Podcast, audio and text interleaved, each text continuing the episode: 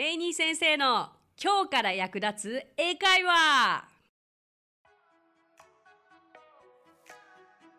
Hey, what's up? Thank you so much for coming by. Thank you so much for listening. My name is Rainy and I'm your host.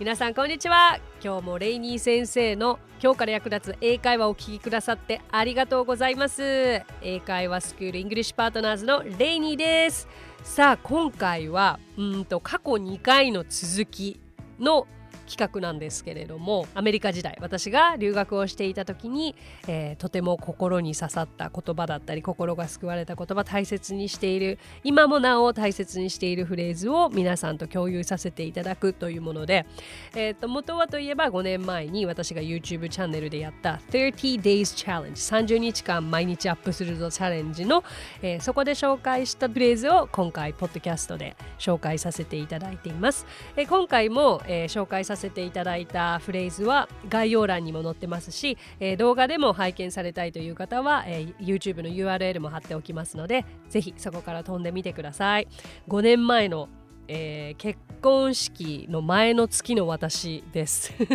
その YouTube は、えー、そうですね。6キロぐらい細かった時ですね。まあそれはどうでもいい情報ですけれども。いやいやいやいやなんでね結婚式を翌月に控えてそんな毎日アップするようなことをしたんだって今から考えてもすごいんですけどでももう毎日朝の7時にアップするって当時決めてたんですよ。そう皆さんが朝起きてまず通勤の時にそれを見て元気をもらって一日過ごしてほしいっていうあのコンセプトでやってたのででもなんですかねすごい時なんて夜中の12時ぐらいからメイクし始めて1時ぐらいから撮影し始めて 2時ぐらいから編集して あと1時間だっていう時にアップみたいなこともやってましたけれどもまあそんな裏話は置いておいて今回も、えーリスナーの方のお声をご紹介させていただきたいと思います。えー、ニックネームマリコイズオマルさん ですけれども、えー、ボケ防止66歳の大阪のおばちゃんです。年やからと諦めないで始めてみます。にっこりマークということでありがとうございます。66歳というとうちの母と同い年ですね。ありがとうございます。えー、そう考えるとこのレニー先生の番組なんだかこうターゲット層というのはね別に特に意識していたわけではないですけれども若い方から、まあ、母世代の方まで聞いていただけてるんだなと思うと嬉しいです。ありがとうございます。年やから諦めないで始めても本当にそうですよ。英語っていつ始めても遅くないと思います。あの年取ってからやると大人になってからやると発音とかうまくならないでしょってよく言う方もいますけれどどうだろうな。そんなことないと思うんですよね。向き合い方次第。でやっぱりやり方とかはいろんな今ところで発信されてるのでご自身に合った教材だったり動画だったり、まあ、それこそポッドキャストの番組だったりを見つけてひたすら練習したら何歳から始めても英語は話せるようにもなるし発音もすごく綺麗になると思うしですよ。うん、思った時がね始め時ですよね。さあ冒頭でもお伝えしましたけれども30 days challenge 今回で最後の10個になりますね。じゃあその10個の私の心に残った単語だったりフレーズを早速ご紹介させていただきたいと思います。まずは21個目。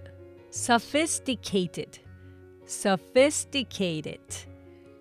おーちょっと難しそうな単語ですよね。前回15番目の時に specific という単語をお伝えしたんですけれどもまあ明確なとか具体的なという意味だったとさなんかこれを知った時ぐらい sophisticated を知った時になんか嬉しい単語でしたね。一歩上を行く。意味は洗礼されたとか教養のあるなどの意味があり、まあ、つまりは褒め言葉です。うんと She's sophisticated という彼女自身の中身を褒める使い方もできたりとか外見今日着てる服とても sophisticated だね。Oh, you look very sophisticated という言い方もできるので、oh, You look good, you look beautiful, I like it 以外で褒め言葉、uh, 相手にするときには sophisticated をぜひ使ってみてください。Okay? じゃあ22番目いきましょう。Shut up! Seriously? おお、びっくり。Shut up! Seriously? とか言われるとね、え、何これすごい黙れ本当に？真面目に？だと思うじゃないですか。まあ、これはなんかお友達同士で話しててすっごい盛り上がっちゃって「えちょっと待ってよマジで」がすごいいい日本語訳だなって今私思いました えちょっと待ってマジやばい って感じですかね。Shut up! Seriously shut up だけを使うとあの普通の会話の中では相手を黙らせる時に使うあまりこうねあの綺麗な言葉ではないはずなんですよね黙れって言ってるからだけどこう冗談で「え嘘でしょ？本当にあそこの2人が付き合ったの?」という会話の時に「Shut up seriously?」というちょっと、うん、驚きとあの冗談交じりに使えるフレーズなので、まあ、この組み合わせと今の私の言い方はもうふざけた時にしか使えないということは覚えておいてくださいね。真面目な場面で shut up って言ったら大変なことになりますからね。はい。じゃあ次、23番目。I miss you, I miss you です。あなたが恋しいわとか、会いたいわという意味ですよね。うん、I miss you って最初に聞いた時に私本当に意味がわからなかったんですよ。miss って逃すって意味があったりとかまあ恋しいという意味もあるんですけれどもあなたを逃すっていうふうに頭の中で私訳しちゃってたんですよね。初めて16歳でスコットランドの方のサマースクールに行った時に別れ際にすごく仲良くしてたルームメイトの女の子インド人の女の子に I miss you Reina ってすごく言われていやきっと何かこれ別れを惜しんでくれてることだと思うんだけど私の中でのミスは逃すしか知らないぞと思ってあとはなんかミスすること。えなんかネガティブなこと言ってるのかなといろいろ考えたんですが当時って I miss you をタイプして分かりやすい意味が出てくるっていうインターネットサービスもそう身近になかったからなんか一つ一つの単語を電子辞書とかに入れて調べなくてはいけなかったから全然文章つながらないんですよ。でもその後あ会いたいってことだってなった時にこの「I miss you」はとてももう日常の当たり前に使いますよね。文面でも書きますし、えっと、口語でも言えますね。あなんかあなたがいなくなると寂しくなるわという時には I'll miss you という未来形としても使えますのでぜひ覚えてください。24番目いきましょう。Don't be afraid of making mistakes. Don't be afraid of making mistakes. これはうん間違いを恐れないでという意味になります。これ私今あの English Partners の体験レッスン英会話スクールの体験レッスンの時に必ず一つルールがあります。This rule is please don't be afraid of making mistakes. Mistakes are welcome. と必ず新しい生徒さんに私言っています。なぜなら間違えなければ英語って喋れるようになりません。間違えないたくさん、ま、どれだけ間違えたかとどれだけ恥ずかしい思いをしたかでその数の分だけ英語ってうまくなると私は思っているので、えーと、間違いを恐れていたら私が留学していた最初の頃のように全く喋らないでただただ聞くだけで終わってしまう毎日を過ごすことになります。どんどん積極的に話してああ間違えちゃったぐらいな気持ちでいいじゃないですか。英語を話す時には間違いを取れてはいけないのでこの言葉しっかり、えー、頭に入れてくださいね。Don't be afraid of making mistakes. さあ、じゃあ25番いきましょう。Talk to you later. Talk to you later. 後でねっていうことになるんですけど、直訳すると、後で話そうねになるじゃないですか。直訳でやっぱり頭で考えちゃってると、あ、この人と後で私話すんだとか、後で話せるんだとやっぱり思ってしまっていたので、これはただただ、じゃあねということだということを talk to you later とか see you later は物理的に話したり会うわけじゃないんだよということを知った時にはなかなか衝撃的でしたね。はい。えっと、別れ際の挨拶って何言えばいいかわからないっていうお声を聞くことがあるんですけど、グッバイ以外。グッバイは結構もうなんかしばらく会いませんみたいなニュアンスなんですが、気軽にまたね、じゃあねって言いたい時には talk to you later そう。別に会うんだけど talk っていう風に使えるのが面白いとこですよね。じゃあ26番。Just be who you are. Just be who you are. あなた自身でいなさい。あなたのままでいなさい。ということですね。うーん。なんかこうアメリカに留学してた時にまあ、今は結構もう自分も大人としてだいぶ心も成長したのが大きいかな、え、誰かになろうとしなくていい。ということが今は分かっていて自分自身で生きていることにこういいことも悪いことも自信を持って生きていける気がだいぶしてるんですけれども1710代の時とか20代前半の時っていうのはなんかこう誰かに認められたかったりとかだから誰かの真似をしてみたりとか全然自分自身じゃなくて最初はそれでいいけれど結局それが自分自身じゃないから疲れてきちゃったりとかということが多かったかなとも思います。えー、Just be who you are という言葉を聞いた時に あそうだよな。自分自身でいいんだよなと。だけど結局そのままでいいんだよなで安心するわけではなく自分でもちろんダメなところは意識してそこを結局はブラッシュアップですよね。うん。そう、just be who you are. 結構つながってきますよね。私の心に残るフレーズってやっぱりこうつながりがあるんですけれども、例えば11番目でやった That's your strength とか、えー、まあ、that, That's your strength それがあなたの強みでしょと言われたこともそうでしたけれどもまあもうすでにあなたにはいいところもいっぱいあるわけなんだから誰になろうともせずに自分自身でいいわよということですよね。はいじゃあ27番目いきましょう。これ私の YouTube 動画の中でこの30日チャレンジで一番視聴率多かったんじゃないかな What am I doing with my life? What am I doing with my life? 私何やってるんだろう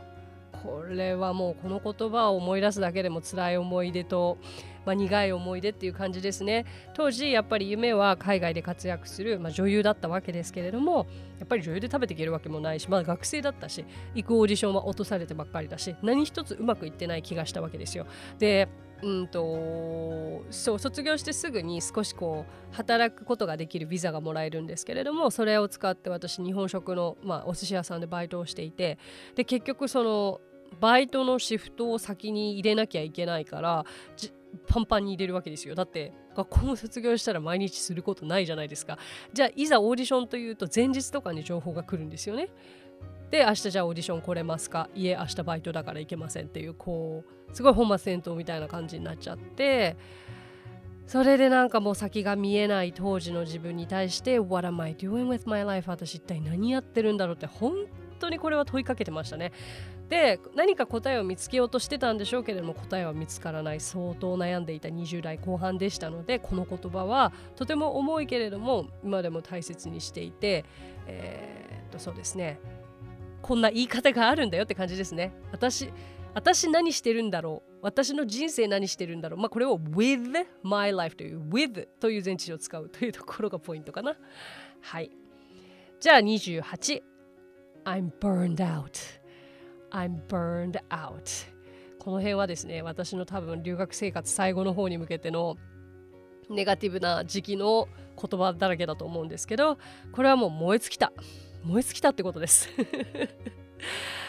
ああ私人生何やってるんだろう。もう燃え尽きた。はい日本帰ろう。っていう流れでした。そうですそうです。やっぱりまあ22歳3歳で精神的に本当に追いつかなくなって何かこう自分の毎日の生活がプラスにどうしても考えられなかったんですよね。アメリカで生活をしていくことに本当に自信が持てなかったし何よりも自分に自信が持てなくてそんな精神状況でじゃあ次のオーディション行ったって結局負のサイクルじゃないですか。でもう行き着いた先にあれなんかもう何のやる気も起きない。何の希望も生まれない。何の夢もありゃしない。I'm burned out. あこういう時にこうやって使うんだと思いましたね。燃え尽き症候群ってやつです。はい。まあこれは別に私の過去こんな辛かったんだよって言いたいわけじゃなくてあの burned out っていうこう burn は燃えるという単語動詞ですけれども burn out burn out 自体ではこう焼き尽くすという実際の意味もあるんですけれども精神的にこう燃え尽きちゃったっていう時にも使えるというところがちょっとお勉強になるんじゃないかなと思います。さあ、two more。あと2つですけれども、はい、じゃあ29番目が Never give up。Never give up えっと、諦めて日本に帰った人が何を言ってるんだっていう流れですね、これ。なんでこれここに入ってんだこれ。いやでもこれ5年前だからまあえっ、ー、と日本に挫折夢破れて挫折して、えー、おそらくまあ約10年後ぐらいにこれを配信してるんですよね。YouTube をね。だからまあ、いろんなことがあったけど諦めなかったから私今 YouTube で配信してんだってことだったんでしょうね。Never give up.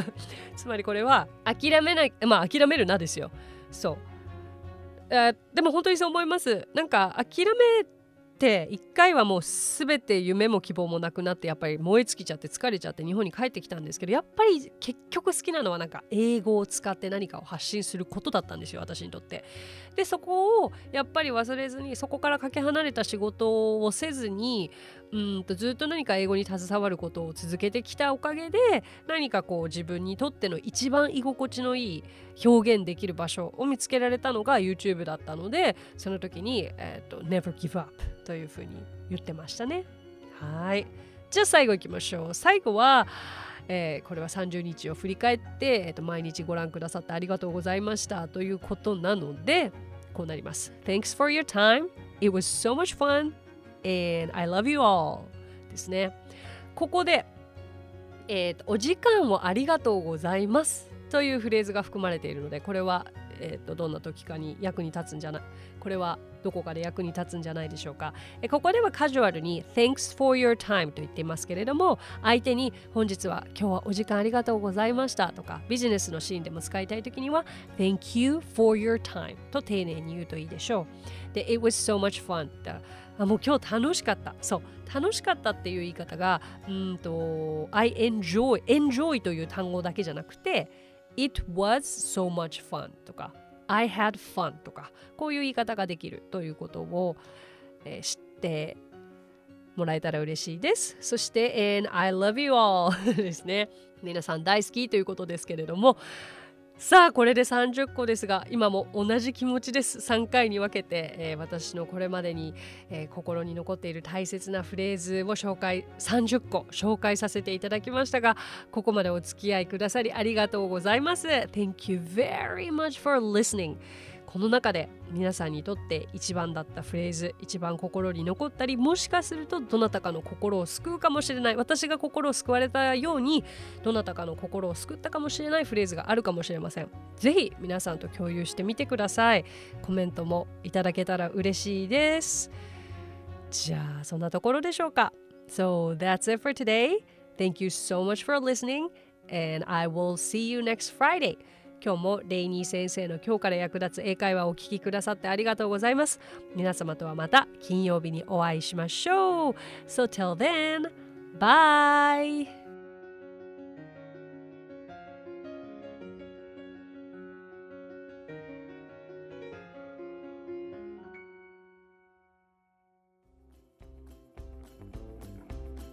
配信を聞き逃さないためにも各ポッドキャストで登録やフォローをお願いします。私がリーダーを務める English Partners についてですがEnglish Partners とは教育からエンターテイメントまで英語に関わる面白いことなら何でもやってしまおうという女性たちが集まったグループなんです。 English Partners では実は英会話スクールなどもやっています。私たちと楽しく英語を身につけたいという生徒さんを随時募集中。オンライン英会話レッスンもやっていますよ。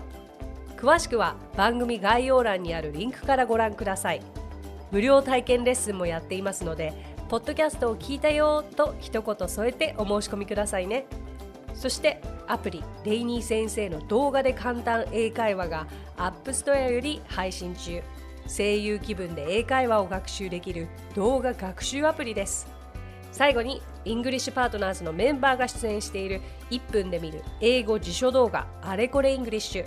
こちらはインスタグラム、ツイッター、フェイスブックそして YouTube で毎日配信していますのでチェックしてくださいね。もちろん私も出てますよ。